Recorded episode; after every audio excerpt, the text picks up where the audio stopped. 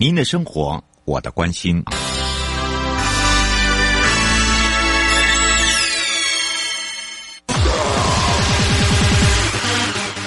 继续为您导航的是领航员悠悠。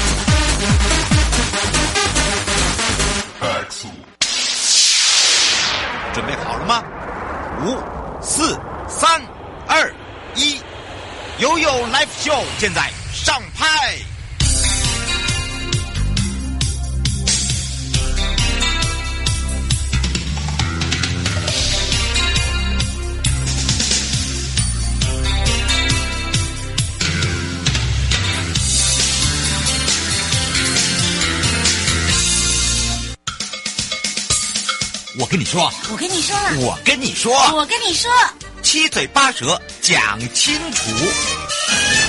迎接你我他，快乐平安行，七嘴八舌讲清楚，乐活街道自在同行。我是你的好朋友瑶瑶，FM 零四点一真声广播电台陪同大家，全省各地的好朋友又来到了中央大学土木工程系陈世晃教授时间，让我们来长知识了。那么从前两集大家都知道哦，哇，让大家了解了路到底谁走的，人行道真的需要吗？市区的道路无障碍设施会不会对我们来讲很重要？马路为什么总是挖不停？都。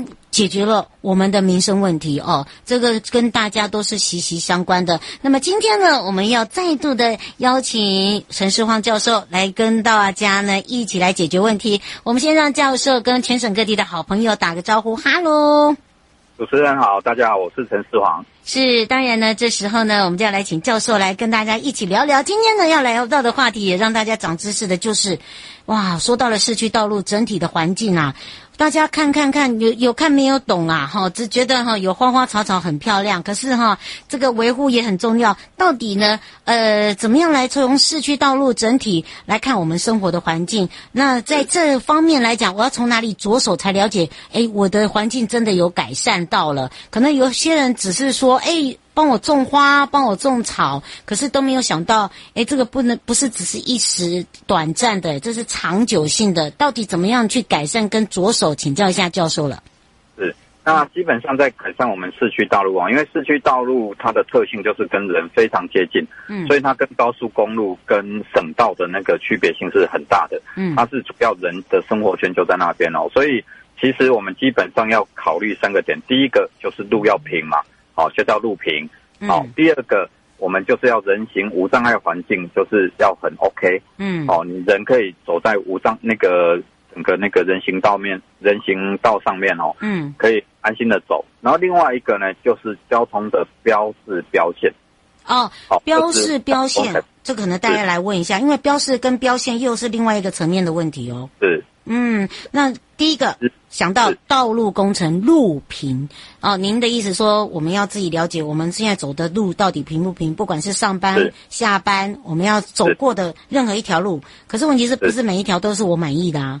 是，现在其实我觉得哈，路平的大概是这样，民众最在乎的不是说，哎，你这个路平到好像一望无际非常平，民众最在乎的是有没有坑洞。嗯，然后那个坑洞会不会造成我立即的危险，或者造成我骑乘的的不舒服感呢？嗯、如果你要把它拉到，因为在市区道路它的限速哦，大概不能再太快嘛，大概顶多五十公里左右哈。嗯，那所以它本身你说要非常像高速公路那平，那我倒觉得不重要，反而是你要整个很顺顺顺的哈，然后让机车过去啊，或者是任何的车辆过去，不会有任何的危险。或者是有任何的危害存在，这才是我觉得，呃，我们现在当前要做的，就是有洞就要想办法去把它改善，然后那个洞会一直出现，就要想办法让那个洞出现的机会变少或减缓它。哦，所以哈，基本上我们要先检视我们周边，对不对？是。嗯，那第二个人人行的无障碍环境的部分呢？是人行无障碍环境的部分哦，就是其实我们在因为。进到市区的时候，因为现在越来越拥挤了，那大家也慢慢习惯用了大众运输啦，或者是你机车或呃车子停在停车格之后，你要徒步去走嘛。嗯，那你下来之后，你要走到你的目的地，你不可能开着车或骑着机车进到商店去或卖场去嘛。嗯，所以我们要怎么去串接，就是你的最后一里程，就是公共运输或者是运输的最后里程，就是步行啊。嗯，那步行最主要的就是人行道，那我们就是要。用人行道去串我们的食衣住行跟娱乐，嗯，不把它串起来。嗯，不要听到无障碍就好像是这个我们的身权障，就是身障者在使用，并不是这样的，对不对？是。嗯，对我我举个例子啊，就是我做我很喜欢运动，嗯，那呃，我有一次突然脚崴到了之后，嗯，我就很深切的体验。我一定要把无障碍设施做好，要不然好痛苦啊！Oh. 我拿着拐杖走路，那真的是你要当下你遇到的时候说哇，原来我要上一个楼梯，我要上一个坡，我是对我是如此的困难。你看，我们只是一时的哦，他们是一辈子都、嗯、都是这样子的状态在面对挑战。哦，你看你有切身之痛哎，对，哇，这个所以哦，为什么这个教授会那么的坚持哦，也让大家可以了解，所以大家不要听到那个无障碍环境好像就是针对对那些生权者哦，不是哦，其实他也是针对我们哦，因为有一天你可能有不小心受伤或家里有人呃需要使用这个所谓的呃这个轮椅啊等等的哦，这个所谓的助行器等等，这都是需要的。那第三个，我们刚才有讲到了交通工程啊，刚刚有讲到就是。标示跟标线的都这个部分嘛，对不对？可是你知道吗？标线哦，那个尤其都市区还 OK，你到那个所谓的哈、哦、其他的县市哦，或者是偏向的时候，就不一定是你所说的这样照着走哦。我们请教一下这个教授了。嗯，是，就是我们讲到标线哦，标线标志还有号志哦，其实大家不要小看它哦，其实会呃影响车祸最主要的因素是标线哦。嗯，国美国联邦公路局啊，还有很多的研究，还有我们做的研究调查出来的，其实标线画的好，标线有适当的配置，其实就会引导人怎么去走。比如说，我们看到哦，在新加坡或者是在欧美，嗯，快到路口的时候，它的那个标线会突然变成歪七扭八的，嗯，啊，你就会发现，哎呦，怎么变成这样子？你的车速就自然会慢下来。嗯，所以其实透过标线标志来。管理来做那个一些警示作用，其实是非常有用的啦。但是讲到一个重点呢，标线其实是个耗材，嗯，因为我们车子的轮胎一直在磨它，嗯，一直在磨它，所以标线如果交通量很繁忙的地段哦，大概可能可能两年到一年多就可能要重画，要不然它会整个被磨损掉。尤其是如果有下雨的话，对不对？对。对，很容易磨损掉，然后磨损掉之后，然后尤其在下雨的时候，有我们台湾机车又多嘛，哈，嗯，然后变换车道的时候，其实都会有一定的危险度了。嗯，不过说到标线哦，有一些是 比较那个城乡的这个城市哦，那个标线都是自己画呢，对啊，是啊，这个这个怎么样去处理啊？这个教授你自己有没有碰到过？有啊，就是他其实他的标线，一个是他们自己画，就是其实也慢慢变好了。如果是说。那个现在交通部哈，他们也非常致力于说，哎，全虽然台湾是自方自治啊，但是它的那个标线哦，我们交通部还是有一定的规范去教它至少要做到怎样的程度了。嗯，那另外一个就是，其实乡镇公所跟县市政府，其实我也不得不帮他们讲话一下。嗯、其实他们的地方财政其实都很穷。嗯，真的，他付社会福利，付了这些东西之后。说实在的，他连要把补洞啊，他那个剩下的预算有没有？嗯，呃，有些县市我不要提哪一个县市哦，他一年的道路的养护经费可能没有到一亿耶，啊、一个县市哦，嗯，他一能补几个洞，能铺多长？嗯，很少啊，那怎么办？他其实就需要中央政府来补助他去做这些事，因为他的他本身的县市里面没有工业区，所以他税入很少。嗯，是哇。不过这个我有一个问题，突然想到，哎，像教授，你看我们刚刚讲到了，就是说我们在做整个呃这个道路整合环境哦，我们要自己自我检视，从道路工程这个无障碍的环境到现在的标示哦标线好等等。那这个里面就会牵扯到我们在看到那个铺路的部分啊，道路啊，那你看那个标线也怕水。那是不是我们那个所谓的铺铺设的路面也怕水？这跟是不是水都是有相关的？哦，哎，真的是有，真的有研究过。其实大家，嗯、大家那个瑶瑶应该有花很多时间去收集资料。对。那其实大家都会认为说沥青是完全是防水的。嗯。哦，然后那些那种涂漆是防水，其实不是哦，它其实只是防泼水。如果你把那个沥青把它长期浸在水里面的话，有没有？嗯，它其实还是会剥落，还会慢慢脱掉，会产生一个乳化的效应。所以，如果呃，应该是这样讲，大家仔细观察，如果在干季的时候，就是下雨很少的时候，哈，它不太容易出现坑洞。嗯，一旦下雨了之后，到处都是坑洞。对，所以代表什么？就是怕水啊。哦，难怪。都是怕水。那怎么去改善它？可以啊，我们在沥青里面加入一些特殊的那个，哎，其实也不是特殊啊，台湾就是塑胶跟橡胶的的非常大的供应国嘛，没错，还有啊，买一些李长龙都是嘛。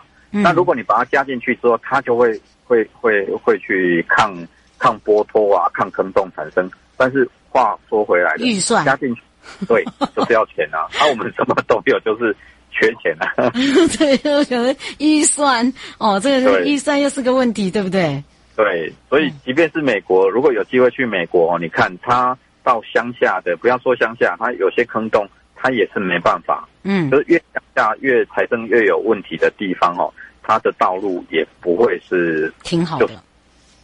哇、哦，这个你看一一一针就把它戳出出，还是跟钱是有相关的。对，就是会、嗯、如果要增加预算，其实不外乎就是可能要增税了，哦、啊，这个就对政府很大的压力。哦，这真会。这个这个会影响很多，好，这个会牵扯到很大哦。所以呢，今天聊到这个改善我们的市区道路整个整体哦，从自己着手啦，先去检视哦。刚才教授有教大家，那改善我们的市区道路整体的环境呢，我们会发现呢，我们自己检视 OK OK，我们可以检视。那我们在整个环境改变的话，到底要花多久时间？不会又像哦上一集讲的哇，这个。整个改改建要五十年呢，哦，那不会告诉我整体环境也是差不多这个时间吧？哎，这个倒不会哦。我跟大家讲哦，其实呃，我们那个我举一个例子哦，嗯、就是在台北市的大学里，嗯，哦，台北市大学里有一个那个吴里长哦，然后他们就去把它整合人行道、整合道路，然后整合。大家想说啊，你那新生南路那个很好整合啊，旁边很大，嗯、但是到巷弄里面。他去把它做整合，只要其实有呃有人愿意出来，嗯，呃帮忙，或有比较鸡婆、比较热心的人愿意出来整合民众，说，哎，其实我们把我们的标线型人行道画好，那其实大家走得好，然后整个生意也会变好，我们生活环境也会变好。其实两三年就有很多很多的例子出来哦。那他做完了之后，就发现，就是他做完这个整理改善之后，哈。后来很多的里也都出来说，哎，他们的里有可以，我们也要来做，因为他看到漂亮啊，嗯，对对。然后其实不是只有台北市，在高雄啊，在台中，在台南、六都，还有桃园，其实都很多，哎，做的不错。之后里长说，哎，这个是这个是我的，我有奉献，我有做，为了这个里真正在打拼。那其实我们从去年开始哦，嗯，就是如果这个里长很愿意。自愿去投入，那我们会透过一个机制，给他一个说，他其实是我们台湾很赞的里长，给他一个奖奖牌。哇，哎、欸，这个好哎、欸，什么时候开始的、啊？我们都不知道哎、欸，你看。去年开始，去年开始哦，这个我们真的，我觉得这个要要加以这个鼓励哦，因为人都是这样子，就像你你一直做一直做，当有一一个人，哪怕一个人跟你讲说，哎，你真的，我们需要这样子的一个耗材，或者是需要这样的一个道路，需要这样子的人来帮我们推动，其实你都会很感动，就像李长这样做，对吧？是，我觉得使命感还有荣誉感是最重要的。嗯，是，所以哦，大家有听到了哈，不会像那个改建一样了哈，只要投入身体哦，有人愿意就可以，哎，对对，就很快就可以看到成果了。为了时间关系，迎接你我他，快乐平安行，七嘴八舌讲清楚，乐活街道自在同行，陪伴大家也是中央大学土木工程系的陈世晃教授，我们也要非常谢谢我们的教授哦。好，谢谢。再回来的时候，继续有 Live Show 来到了也有过的。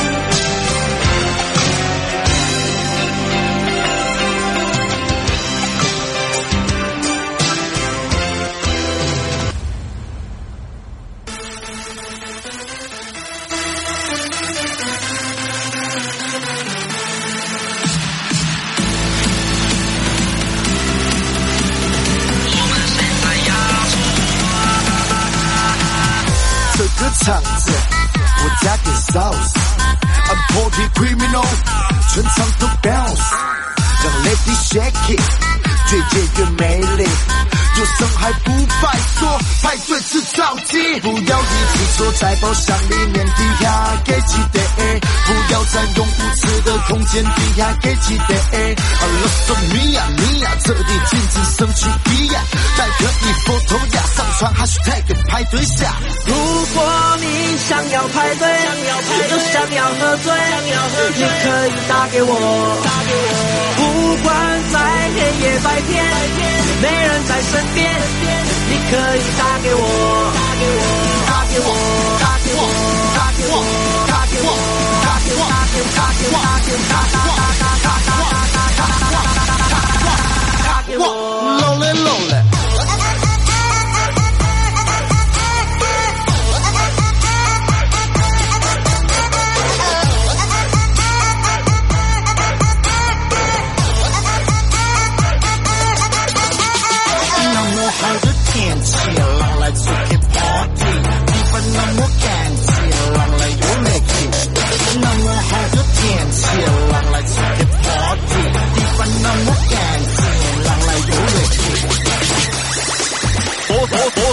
茫茫人海中唯一的灯塔，就是要 party 卡就完散，我们也不用等他。看到我狂了爆了，隔壁的老王吹起喇叭，全场用欢呼尖叫，让我们欢迎派对下。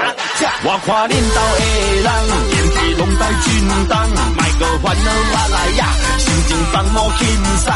我做的叫车是我带你 party，只跑了几大工，和领导人没气人。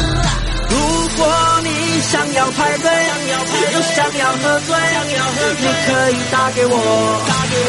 不管在黑夜白天，没人在身边，你可以打给我。打给我，打给我，打给我，打给我，打给我，打给我，打给我，打给我，打给我，打给我，打给我，Lonely Lonely。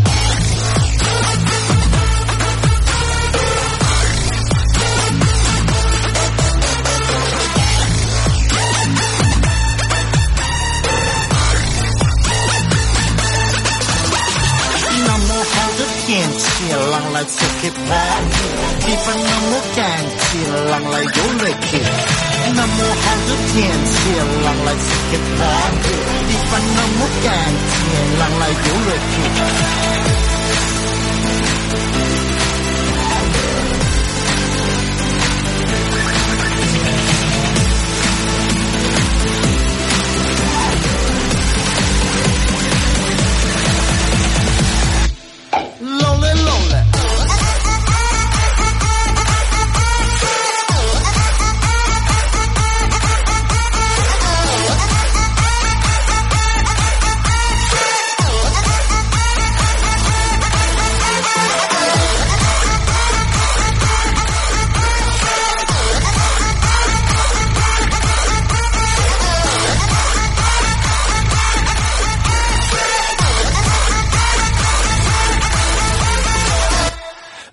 拒绝，不能防备，没有终点。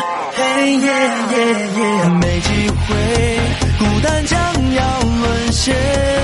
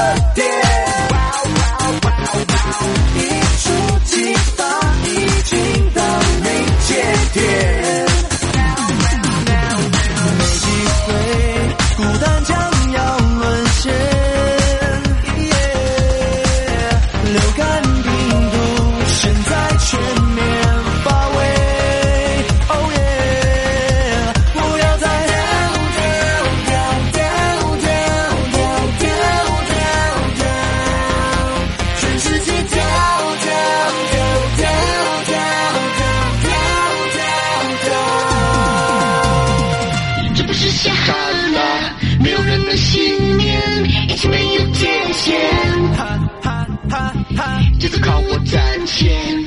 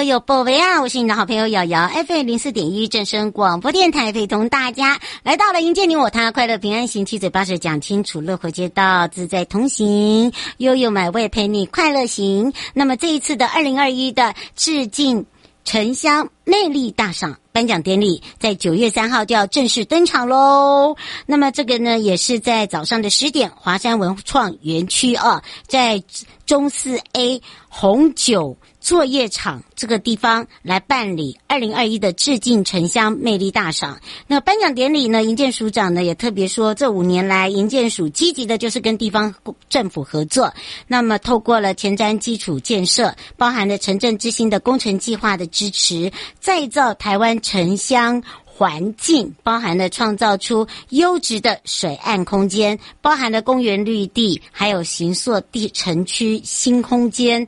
呃，同时呢，我们也串联了乡镇特色，让在地的空间由点而发，这个由点再去。做一个更阔面的串联到无形的人文历史等等，形成了面的连接，丰富了城乡风貌的一个内涵。也透过这样的一个颁奖活动，向社会大众分享各县市的城市新亮点。那么城镇之星的工程计划、亮点计划跟优质社区营造呢？呃，当然是由十二位的专家学者办理城镇之星的工程计划，各类的补助征件作品的评选活动。那么也邀请了行政院。行政院公共工程委员会担任颁奖人，当天颁奖的是特别贡献赏，以及第九届台湾景观大奖、城乡魅力赏、城乡金赞赏、最佳人气赏等奖项。那么评选出获选的有特优、优等。佳作肯定的作品将由颁奖典礼中展示，也向我们整个城乡共生、魅力共创，包含了韧性永续，还有优良景观的城乡来做一个新的典范。那么，也希望能够凝聚专业的力量，来看看台湾城乡的魅力，在国际上是很有魅力的。那当然也透过我们这一次台湾城乡新定位、城乡社区魅力，以及呢。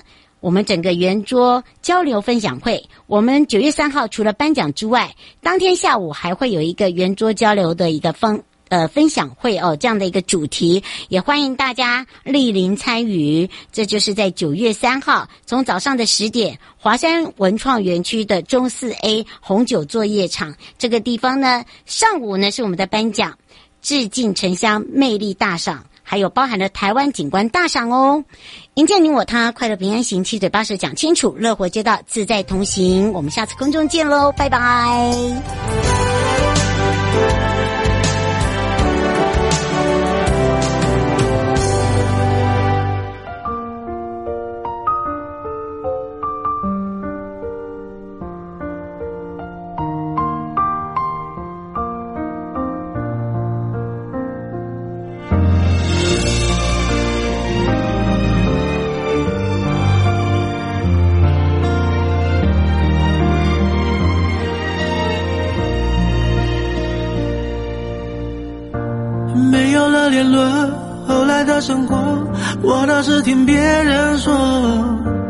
说你怎么了，说你怎么过，放不下的人是我。